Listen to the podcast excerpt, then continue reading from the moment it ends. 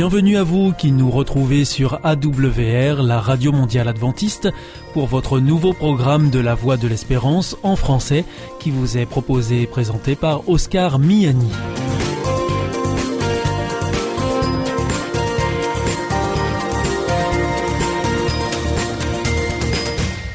C'est donc parti pour les 30 prochaines minutes ensemble. Merci de votre fidélité à la voix de l'espérance.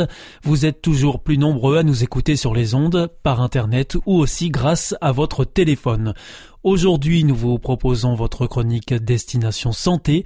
Ensuite, ce sera La Croix et le Poignard, votre feuilleton radiophonique. Tout de suite, comme promis, voici Destination Santé. Avec Destination Santé, Dominique Salomon. Bonjour à tous. Chaque année, les chutes ont des conséquences graves sur de nombreux individus de plus de 65 ans. Pourtant, certaines mesures peuvent les prévenir, comme l'aménagement de l'habitat. En France, en 2014, environ 90% des 76 000 hospitalisations pour fracture du col du fémur chez les plus de 65 ans sont survenues suite à une chute. Trois fois plus souvent chez les femmes que chez les hommes. Et en 2013, près de 10 000 personnes de plus de 65 ans sont mortes suite à une chute accidentelle. Pourtant, il ne s'agit pas d'une fatalité.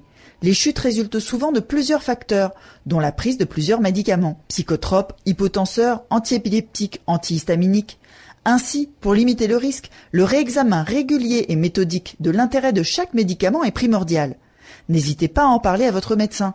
D'autres actions ont aussi fait leurs preuves, comme des programmes d'exercice physique. Il est en effet primordial de continuer à se mouvoir. Marchez le plus possible, faites du vélo. Citons également l'aménagement de l'habitat par des mesures simples, un éclairage adapté, la pose de barres d'appui, la fixation des tapis, la correction de certains troubles de la vision, à l'image de la cataracte, ou de troubles du rythme cardiaque, via la pose d'un pacemaker par exemple. Notons que selon une synthèse d'études conduite par le réseau Cochrane en 2012, des programmes de prévention multiples réduisent le risque de chute de 24% à domicile. Avec Destination Santé, Dominique Salomon. Bonjour à tous. Un décès toutes les 7 minutes en France. C'est ce que provoque l'insuffisance cardiaque. Il est donc important de savoir reconnaître ces signes avant-coureurs. La Société française de cardiologie a mené une étude auprès de 5000 Français afin de connaître leur point de vue sur l'insuffisance cardiaque. Résultat, pour une large part d'entre eux, seule la douleur à la poitrine est identifiée comme une alerte à une maladie cardiovasculaire. Les autres symptômes, comme l'essoufflement ou une fatigue intense, ne seraient associés à une maladie cardiovasculaire que par une minorité de Français.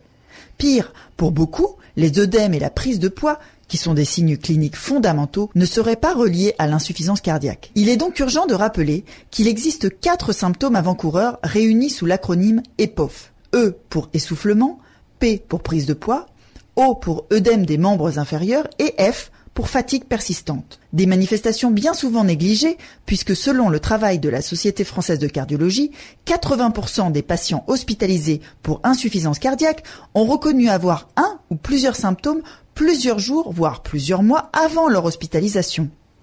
Si vous ressentez l'un de ces symptômes, n'hésitez pas à en parler à votre médecin.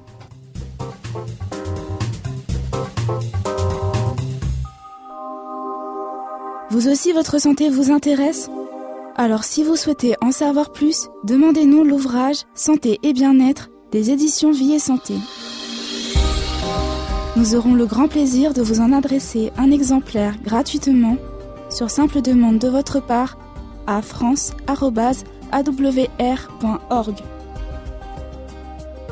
Hier ist Adventist World Radio, die Stimme der Hoffnung. Questa è la radio mondiale avventista. La voce della speranza.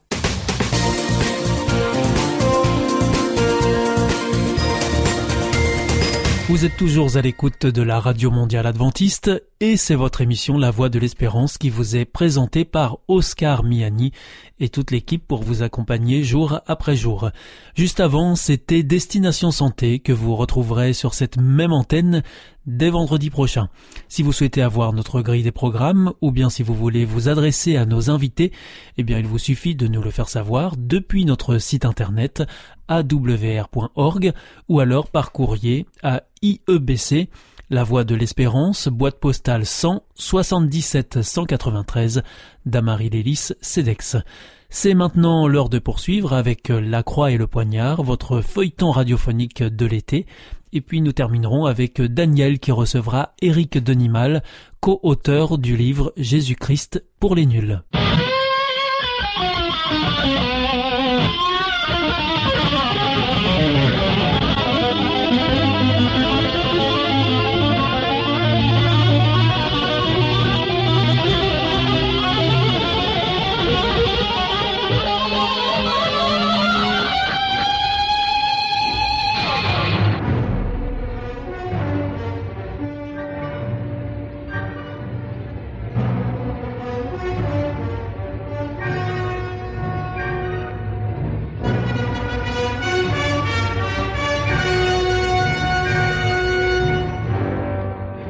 La croix et le poignard, vingtième épisode.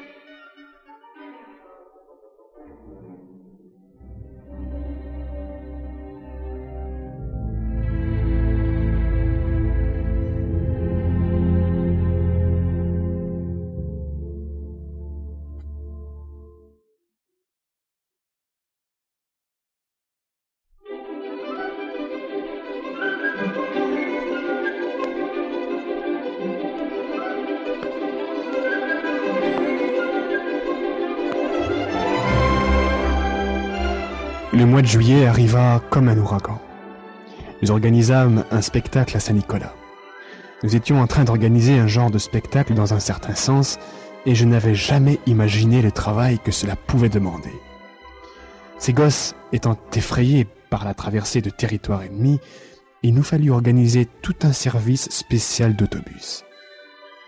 Tous les membres de gang furent prévenus par des aides bénévoles qui passèrent les rues de New York au peigne fin.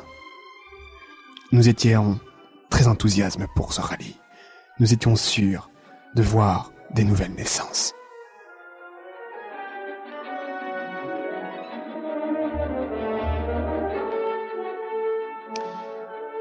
Mais après quatre jours de réunion, j'en doutais fort. Nous avions été tellement occupés à nous préparer que le désappointement qui s'ensuivit fut très dur à supporter. Un rallye. Le mot ne signifie-t-il pas après tout une foule impressionnante et enthousiaste? Rien ne pouvait être plus loin de la réalité. Le quatrième soir, une centaine de gosses se montrèrent. La reine pouvait en contenir sept mille. Je me souviens d'avoir regardé par un Judas les arriver. Chaque soir, j'avais espéré, mais chaque soir, juste quelques poignées descendaient des autobus. J'allais derrière l'estrade. Les conseillers et les aides faisaient le pied de grue en essayant de se donner une contenance, de se réconforter. Ah, ce n'est pas le nombre qui compte, David, c'est la qualité. Mais nous savions très bien que nous n'avions ni l'un ni l'autre.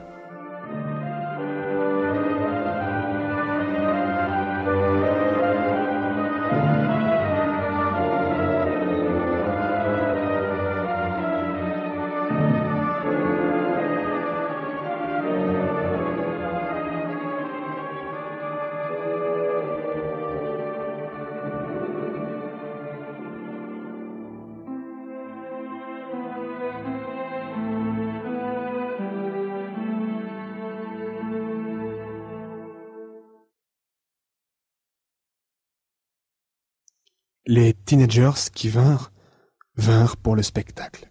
Il était difficile de parler à un auditoire qui vous fumait dans le visage et lançait à toute volée des réflexions salaces. Le pire était le désir évident des gosses de casser tout. Ils chahutaient, riaient, dès qu'ils ne comprenaient pas quelque chose, à tel point que d'entrer en scène et de me donner en spectacle me paralysait. Le quatrième soir fut le pire. J'avais fait mon possible pour que le meeting eût un certain aspect digne et solennel. Et soudain, l'un des chefs de bande se mit à ricaner. Et bientôt, toute l'arène fut convulsée de rire.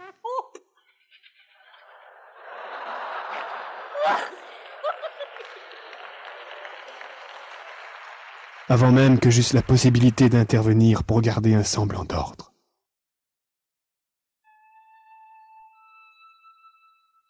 J'achevai le meeting rapidement ce soir-là et revins chez les Orthès, le cœur brisé, prêt à tout abandonner. Oh Seigneur, dis-je plein de colère, Seigneur, nous n'avons pas encore commencé à les atteindre, mais que dois-je faire? Et comme toujours, pourquoi ai-je à chaque fois besoin d'apprendre cela?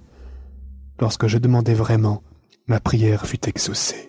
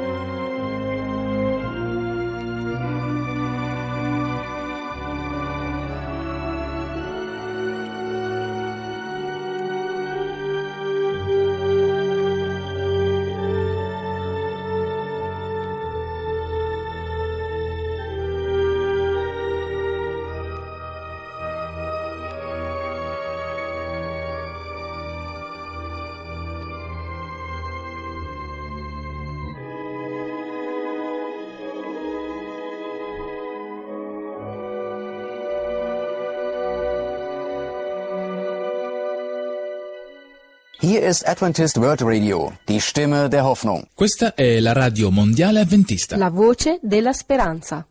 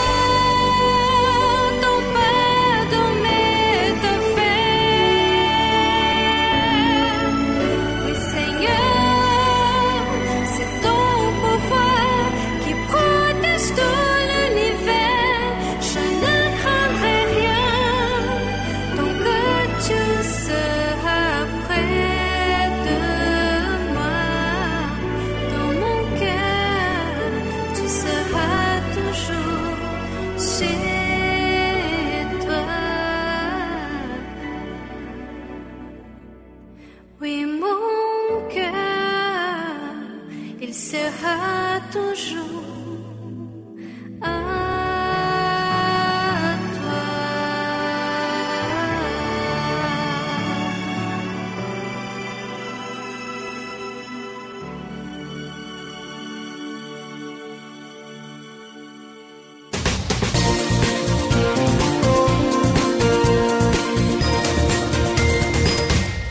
Juste avant, c'était La Croix et le Poignard, que vous retrouverez chaque mardi et jeudi sur cette antenne. À présent, c'est Daniel qui reçoit Éric Denimal, co-auteur du livre Jésus-Christ pour les nuls.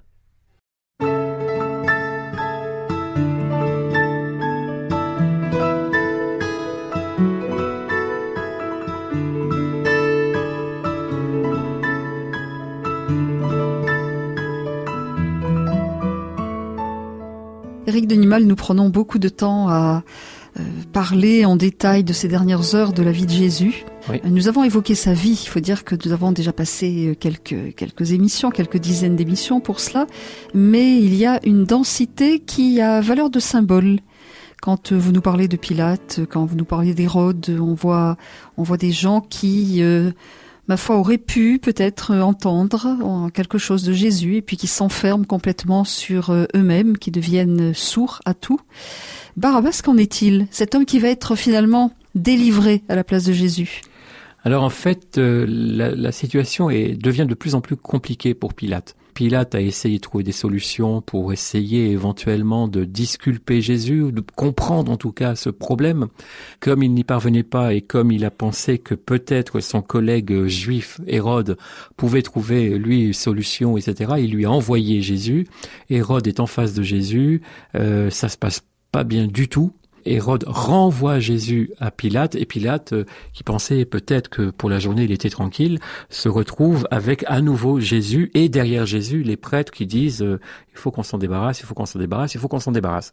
Alors euh, Pilate, Pilate discute encore un peu avec avec Jésus et finalement Pilate est vraiment coincé. Et, et puis d'un seul coup il a une idée, Pilate.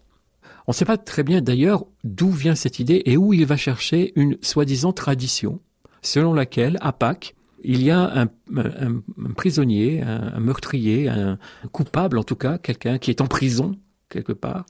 Euh, à Pâques, il y en a un qui est gracié, qu'on libère. Et euh, Pilate se tourne vers la foule en disant, eh ben, écoutez, on va exercer cette euh, tradition. Alors je vous fais, je vous fais une proposition. Vous choisissez lequel on va libérer. Il y a Barabbas, Le chef des brigands. un chef de brigand, un gars qui est, euh, on dirait une espèce de terroriste quand même. hein. Euh, S'il est en prison, c'est parce qu'il a fomenté une révolte, il a essayé de renverser le pouvoir romain, quand même, à Jérusalem. C'est pas. Et dans cette affaire, il y a eu peut-être des morts. Donc c'est quand même pas euh, un, un saint, euh, Barabbas. Ah, Donc voilà, il y, a- en a un, Barabbas, qui est là en prison. Vous le connaissez bien. hein, euh, il a été le chef d'une révolte là. Et puis il y a Jésus. Lequel? Et là, les prêtres et les religieux euh, soufflent à la foule. euh, il faut répondre Barabbas. Il faut répondre Barabbas. Barabbas, Barabbas, crie la foule, parce que la foule est manipulée. Et, euh, et, Pilate, c'est à, nouveau, il est étonné, parce qu'il était persuadé qu'on on allait libérer Jésus. Finalement, on, sortait, on sortait bien de cette affaire. Et, et il dit, mais, mais, mais cet homme n'a rien fait. Barabbas, euh, il a quand même euh, bon, mais celui-là, il a rien fait. Et là, crucifie, crucifie, crucifie. Alors là, Pilate se rend compte que finalement, il est un peu débordé et il va décider autre chose encore. Il va dire bon, bah puisque c'est comme ça, on va effectivement condamner Jésus, mais on va le faire flageller. Et la flagellation qu'il propose comme comme punition, c'est euh, c'est la fameuse flagellation des Romains, c'est c'est 39 coups, Ouais, c'est-à-dire 40 moins 1. Euh, et, euh, et cette punition, cette flagellation, c'est la pire des punitions qui est avant la crucifixion. Et quand on devait condamner à mort quelqu'un et qu'on devait le crucifier, on ne prenait pas la peine de flageller la personne avant. Il fallait que la personne qui allait subir euh, la mort soit dans, le, dans, dans toute sa bonne santé, en quelque sorte. Alors pourquoi? Pourquoi? Parce Pourquoi que Jésus en tout cas? pourquoi Jésus a-t-il été flagellé? Parce que je crois, et je suis pas le seul à le dire, hein, mais plusieurs pensent que Pilate pensait que euh, Jésus ne méritait pas la mort, mais qu'il fallait peut-être calmer la foule qui voulait un châtiment. Et donc, euh, on va proposer la politique du moindre mal. Euh, et donc, on va proposer une flagellation. Certains, certains mouraient pendant la flagellation. Euh, avant même les 39 coups, parce que c'était c'était pas c'était violent comme comme châtiment. Quand à la fin du châtiment, Jésus est flagellé, humilié, blessé, tout, tout ce que vous pouvez imaginer Pilate pense que quand la foule va voir dans quel état il est, ils vont pas aller plus loin. Ça lui servira de leçon, etc., etc. Mais est-ce que la foule est assoiffée de sang? Est-ce que les prêtres euh, veulent aller encore plus loin? C'est ce qu'ils vont faire. Ils vont réclamer la crucifixion. Et à ce moment-là, c'est à ce moment-là que Pilate va dire bon bah écoutez, puisque c'est comme ça, vous vous débrouillez. Moi, je, m'en lave les mains. Je ne suis plus responsable de ça. Et là, bien sûr, euh, eh bien les religieux ont gagné on va crucifier Jésus.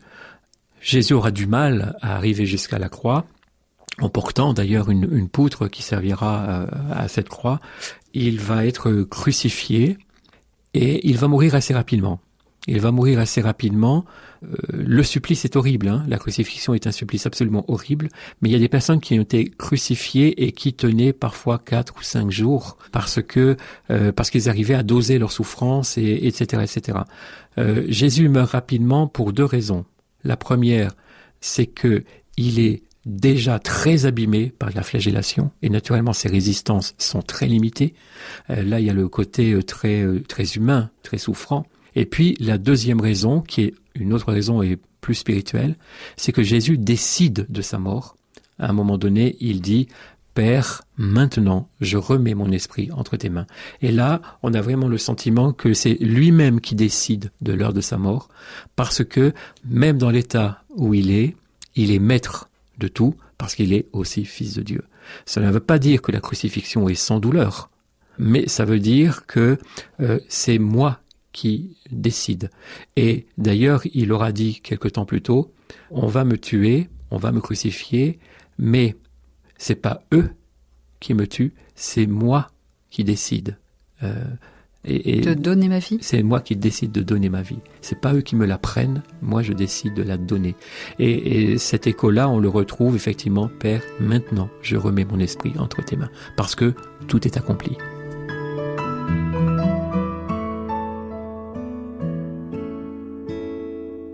Vous sentez isolé, désorienté, perdu, en recherche L'IEBC, l'Institut de la Bible par correspondance, vous accompagne et vous propose des cours gratuits à suivre chez vous et à votre rythme.